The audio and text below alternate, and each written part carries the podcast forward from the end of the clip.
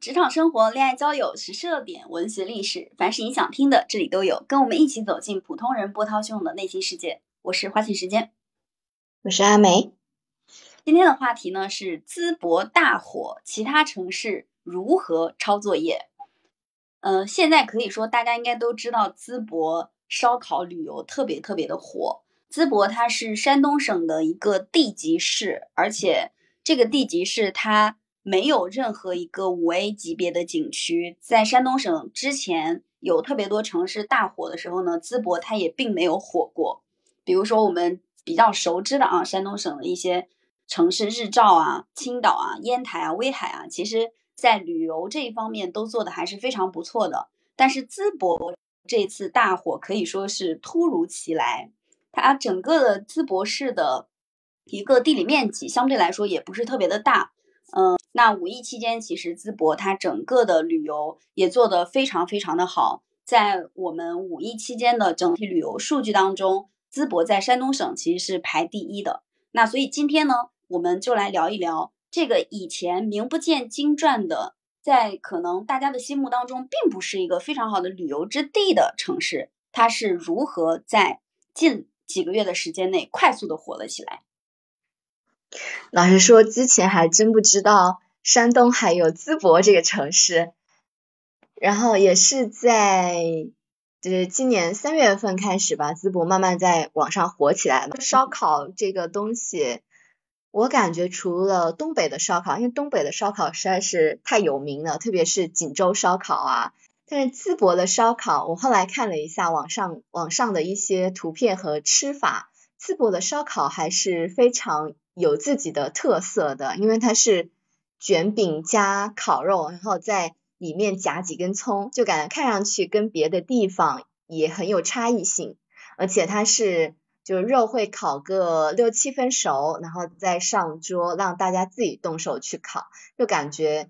好像这个东西既好吃，然后又很有参与感。反正作为作为南方人，我是没有见过这样的烧烤的，还是就感觉说。还很有特色，也蛮想去试一下的。嗯，我其实之前也看到淄博它这个烧烤了，但是当时我的感觉是，为什么要千里迢迢跑到淄博去吃一个烧烤？因为像这种卷饼的小烧烤，对它确确实实是一个特色，但并没有感觉说我一定要为了这顿烧烤专门跑到淄博去。但是呢，我又看到很多去了淄博的人，大家有一个共同性的认知。就是说，我到淄博吃的不是烧烤，我到淄博是想要去体验淄博当地的这种非常温暖的人情文化，这个是大家比较想去淄博的一个原因。那除了刚才所说的淄博，它可能有自己的一些比较特色的，相当于是特色的一些饮食产品。呃，这一次淄博大火，可以说当地的政府也真的是接得住了，因为在淄博刚刚开始火起来的时候就。网上有非常多唱衰的言论，这些唱衰的言论就说，淄博可能只是昙花一现啊，它可能只是火一到两个月之后就不可能再继续大火了。但是这次其实淄博的政府出面出了非常非常多的措施，来让大家对淄博这座城市有非常好的印象。比如说，你在高铁站一下来，就有传说当中的一米八五的公务员朋友来过来迎接。然后大家就说到淄博当地，从下高铁的第一秒钟就感受到自己作为老百姓被深深的尊重到了。对，就淄博政府的这些做法，我觉得特别的佩服，因为啊，也去了解了一下它大火背后的一个小故事吧。好像是去年的时候，是山东大学的学生到淄博去，就转移到淄博进行隔离嘛。然后淄博的呃，就给他们在隔离期间给他们照顾的特别好，给他安排了好多的好吃的，就各种山东的特色的美食嘛，每天换着花样给他们送餐，好像说连早饭都有六种选择。然后有一个学生给他们的呃市委市政府写信还是怎么样的，就是说想要吃一下。淄博的烧烤，然后在隔离的最后一餐的时候，真的给他们就是淄博政府那个书记请他们吃了烧烤，而且给他们留了一封信嘛，然后疫情结束之后，就有很多大学生说欠淄博一顿烧烤，要来还债，然后马上就带火了整个淄博的这种就是烧烤的这个经济。嗯，其实是就是当地政府他们这个反应速度还是很快的，而且其实他们也是从好像是从疫情前就有准备做这个转型和呃打文旅名片嘛，所以这个准备应该还是很充足的。嗯，我也感觉当地的就是淄博当地的政府，它的整体反应速度相当之快。比如说有很多地方火起来之后，特别是。呃，有一些地方可能刚刚开始去规划文旅相关的一些基础建设的时候，那当地周围的一些酒店呐，然后包括一些其他的住宿、饮食等等方面的一些基础性的大家日常的这个吃喝住行，就会开始纷纷涨价。我有看到，比如呃，像江苏有的地方，它可能刚刚开始有一个小城市要准备做旅游规划，附近的酒店就立马从三百块钱涨到五百块钱。但是淄博这一次，它整体的反应都是以民为利的一些角度去出发的。比如说，淄博曾经市场监督管理局出台措施，那如果你在五一前后将你的房价上浮调动超过百分之五十，就一律按照哄抬价格予以查处。然后，包括他们会到各个小摊小贩上去称那个食品的重量到底是不是达到了一个精准的数字。不允许当地有任何的宰客，然后这个打车涨价呀、酒店涨价呀，各种各样的行为。我在飞猪上查了一下淄博的这个民宿的价格，特别好的一个民宿，市中心一百九十块钱一晚上，我就感觉真的是非常的划算。你确实能够感受到当地它大火之后没有任何骄纵的感觉。他就是把你当成一个正儿八经的老百姓过来，想享受一下。他并不是想跟你做一锤子买卖，所以确确实实会感觉到比较温暖，然后也确确实实感觉到比较被尊重了。对，你说的特别对。就就我有一个关注的博主嘛，他是专门做就是啊街上的那些商铺有没有缺斤少两这样的测评嘛。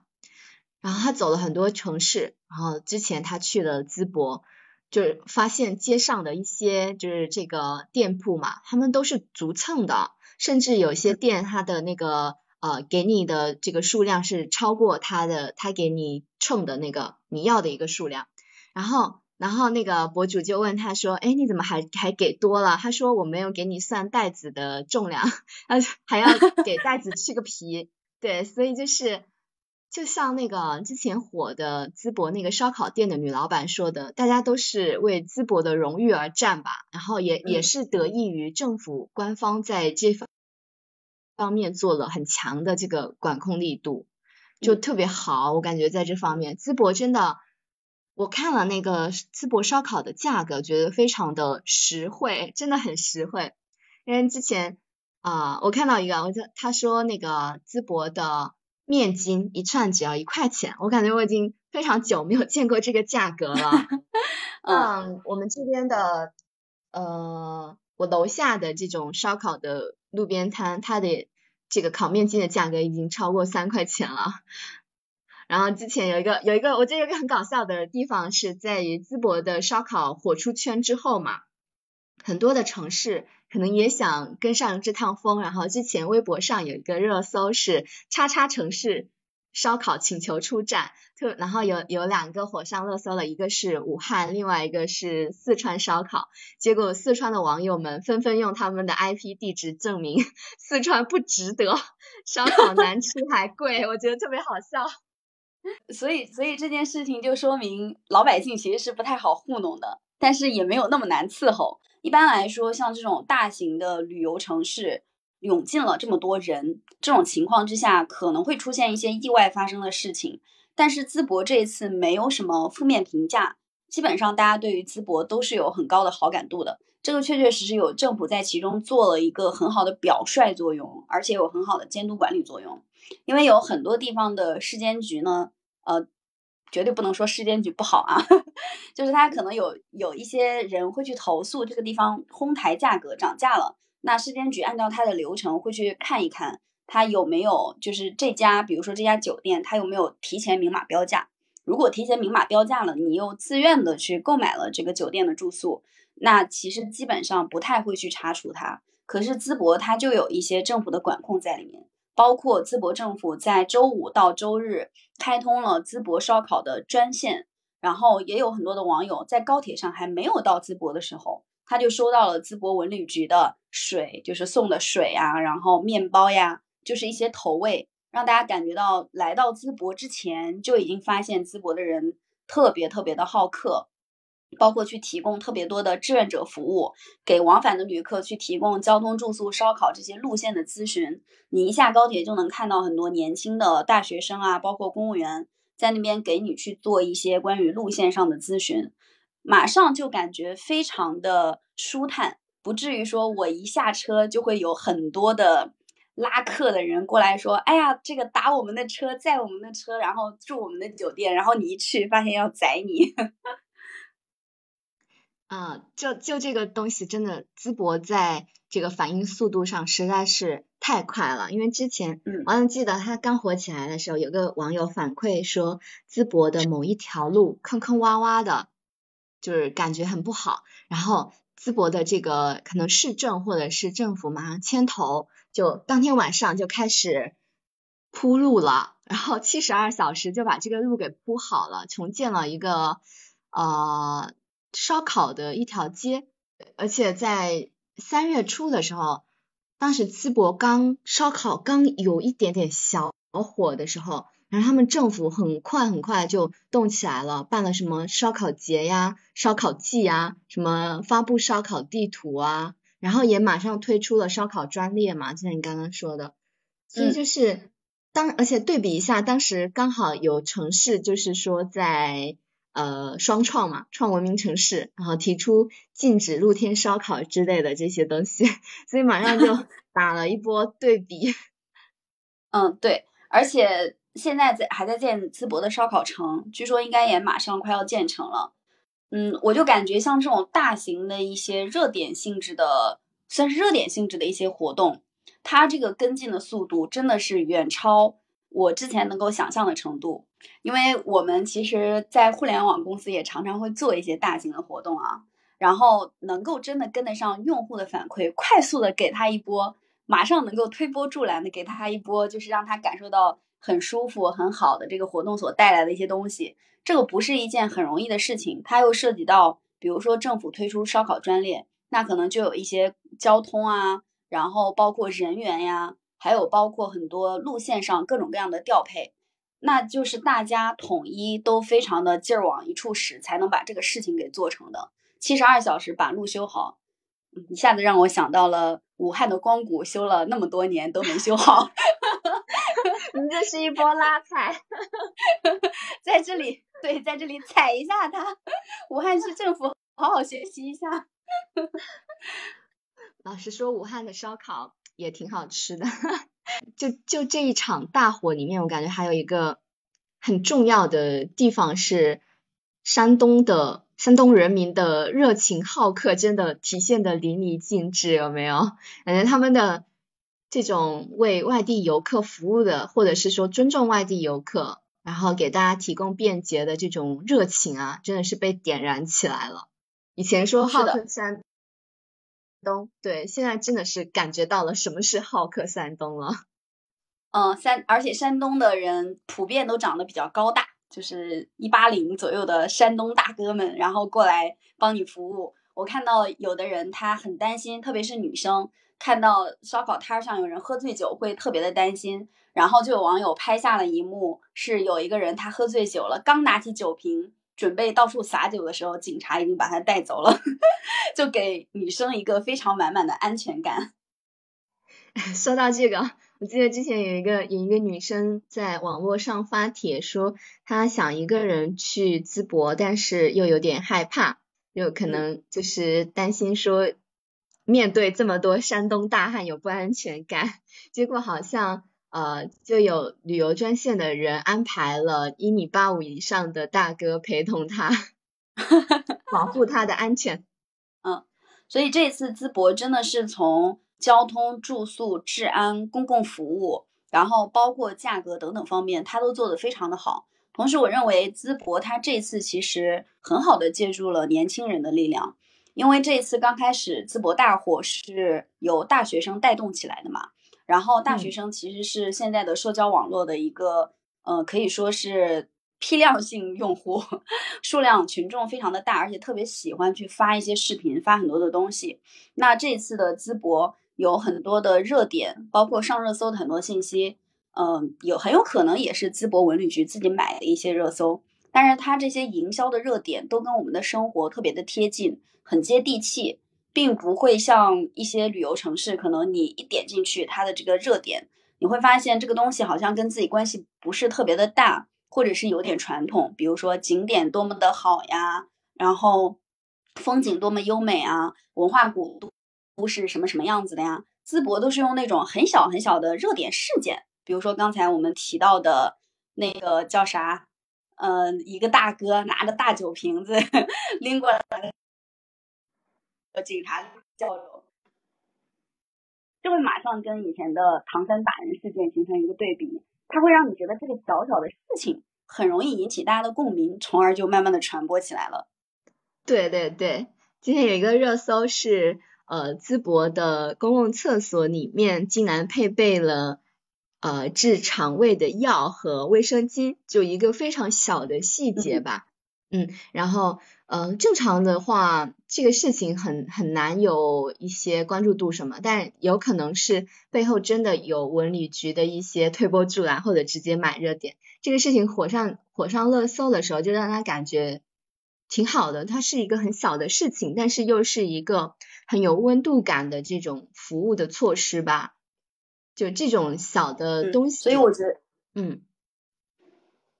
嗯，所以我觉得他们。就是他们当地的人非常非常的懂热点营销，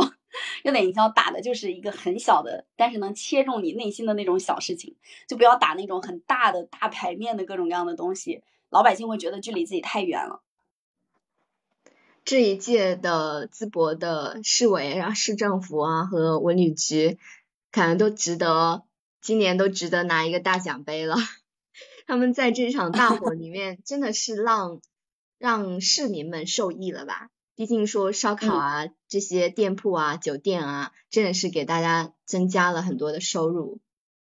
对，所以说到淄博，大家说到淄博吃的不是烧烤，是政通人和。那也有很多地方，他们其实都在研究淄博、抄淄博的作作业。能看到，其实很多的城市在这次淄博火了之后，纷纷召开各种各样的淄博学习大会。然后拉着当地的一些政府官员呀，包括企业呀，去学习淄博这次到底是有哪些地方做对了。那如果真的要在以上我们讲到的那么多的措施当中去选一个，你觉得淄博哪里做的最好的地方？阿梅，你觉得是什么？嗯，我觉得淄博比较好的是，就比如说他在这场打造城市名片的时候，他选择了。呃，烧烤，然后在整个文旅的营销里面，他选择的都是很接地气的东西，就让让，就他在做这个上城市名片的时候，是真的做了很多的调研，真的了解了什么是大家真正需要喜欢的东西。我之前看到了一个是说，他们的呃市委市政去调研的时候，骑着单车深入群众，虽然说有。宣传的这种可能性在里面哈，但是我觉得至少他们这种做法是呃做出来的这个成绩真的是给到大家大家想要的东西，比如说这种热情的服务啊，然后这种价格的管控啊，真的是现在的游客很注重的旅游体验改善的这方面，就他们这方面做的特别的好，是其他城市可以学习的。哦，你刚刚说这个的时候，让我一下子想到。坐在办公室，到处都是问题；出去调研，全是办法。啊，对对对，他们呃，之前网上有一张图是他们的那个市委书记，他们去调研，然后他骑着共享单车直接冲，直接去到烧烤店里面。啊，他们的那个市委书记叫马小磊，好，好像叫这个名字，他就对他跟淄博烧烤一起出圈了。因为因为他有有一些金句吧，就还是得到了很多网友和淄博本地的百姓的拥护的。嗯，马小磊我也有看到，他有讲很多的东西，比如说你如果这个时候呃调价呀或涨价之类，你就是跟我们淄博老百姓过不去，就类似于一些特别接地气的言论。嗯，那如果让我去选一个其他城市可能最能抄作业的地方，我是从老百姓的角度出发的啊，踏踏实实的从一个旅游老百姓的角度出发，我觉得就是要真诚一点，不要老想着宰宰人，不要老想着到一个城市，呃，特别是一个城市它的旅游经济一火，你会发现它价格马上就跟上来了，不管是住宿也好，还是它的。呃，饮食也好，方方面面都想让你掏更多的钱，紧着你这一个游客薅，就好像你今天来这儿一趟，一生就再也不会来了的这种感觉。所以，我当我看到竟然有一个城市，它能真正的在这么火的情况下还能做到不宰客，我非常非常的感动。我就感觉这样的城市你是非常值得去一去的。确确实实像大家说的，一顿烧烤嘛，在哪都能吃。但是我就是想要去一个让我感受到有温度的地方去吃。嗯嗯，你要说，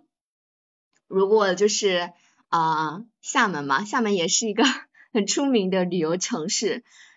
但是近两年就厦门就有点不温不火吧。然后他老实说，你让我去回想说厦门有什么地方是特别特别的好的，我真的。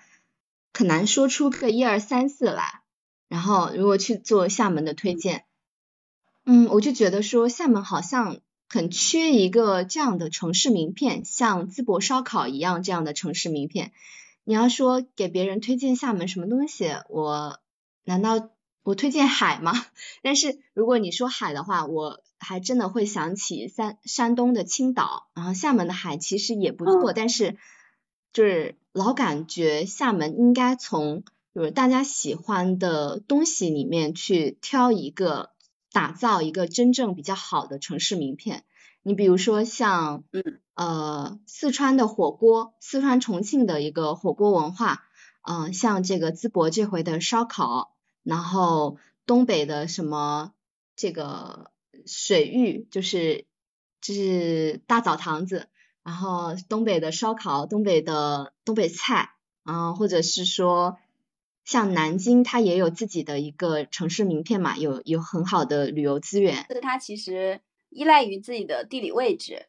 嗯，比如说厦门，它其实依赖于自己的地理位置，它有鼓浪屿在海边，然后风光和天气也非常的好。或者有的城市，它会依赖于自己的历史文化去带动旅游业，这种好像是我们就是。印象当中比较容易做好旅游业的一些一些点啊，比如说像呃就是山呀，什么华山、黄山之类的很多地方，然后包括呃历史文化的一些城市，比如说西安等等啊，这些都是大家可能印印象当中比较传统的带货旅游业的方式。但是近些年来，确实有很多城市它打出了专门属于自己的特色，比如说成都的火锅，然后淄博的烧烤。还有重庆的那个盘山，各种各样的非常弯弯曲曲的曲折的路，就是这些东西，它跟我们印象当中很传统的那种打造旅游文化城文化的那些点不太一样。它其实就拿出了这个城市的一个富有特色的品牌。这个东西无关于，就是老无关于天赐，不是上天给你的，然后也无关于这个呃历史，就是几千年的积淀，它就是自己打出来的。实际上，淄博它也是一个非常非常古老的历史文化名都。但是这次淄博的大火，其实它的历史文化名城的这种点，并没有在这个大火当中占非常高的比重。它其实就是一种呃政通人和，然后包括热情好客这样的一些点占了更高的比重。那如果让你为你的家乡河南出谋划策，因为河南也有很多的。历史文化古迹，但是好像没那么出圈过河南，对吧？是的，是的。所以上我我我跟你说，《清明上河图》是呃描绘的开封景象，你当时都没有任何的印象。就是我发现河南也确实是这样的。那那如果那那你给河南出谋划策的话，你有什么建议吗？嗯，我之前在节目里面曾经说过，我感觉河南的基建做的不好，就是交通啊，然后环境啊没跟上，这个可能导致河南的整体的历史文化，呃，就整体的这个旅游没做起来。但是淄博火了，然后我又被打脸了，因为淄博它也是一个很小的小城市，而且它是一个重工业城市，它也不是那种基建做的特别特别好的地方。所以，真的要说能给河南一些什么样的可以抄作业的点，我觉得可能有一个地方是非常值得学习的，就是要学会利用现代网络做好热点营销吧。因为河南的很多的营销其实都有一点点不太接地气，走的是那种大中原，然后呃很传统的那种方式。但是现代的一些营销手段，其实大家更。更相对来说比较容易喜欢那种很接地气的一些日常生活当中的小事儿，把它作为营销的点，这个应该是值得选、值得抄抄的一个地方。同时，我这次淄博火给了我自己一个很不一样的感受，就是有的时候你感觉你这个地方，比如说基建这个地方不是一朝一夕能做起来的，然后环境、空气也不是一朝一夕能够改的，就会感觉是不是这个旅游不太好做，但是。就会有一些城市，有一些人，他能够在这个时候突然间脱颖而出，让你意识到很多很多你以为不可能发生的事情，就是有可能会发生的，就是他是脱颖而出。对，是的，自呃那个河南的时候，之之前河南卫视用一年时间打造了很多的很好的那个晚会节目嘛，对吧？嗯嗯。然后其实。那个时候热点很多，就是向着河南的，就就各种，比如说河南的那个洛阳啊、开封，你说的这几个城市，当时都都可很很有这个吸引大家的这个机会，特别是我记忆很深刻，有一个节目好像是在河南的这个少林寺，是吧？在少林寺拍的那样的一个节目。就觉得拍完了之后，哇，这个真的很宏伟。然后，但是呢，没有任何的，我感觉到网络上只有那个节目火了，没有任何跟上的热点营销，就慢慢的也就这个流量就自然散去了。对，河南确确实实做过非常多的好的一些文化节目。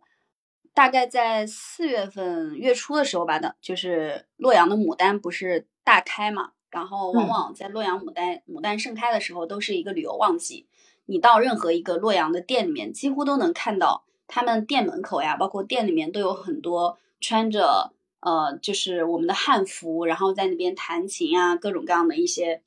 呃，给人感觉非常有中国古典文化美的一些东西。但是这些东西并没有很火，也没有马上把热点给跟上，把河南文旅局的这个人全换了。换成年轻人，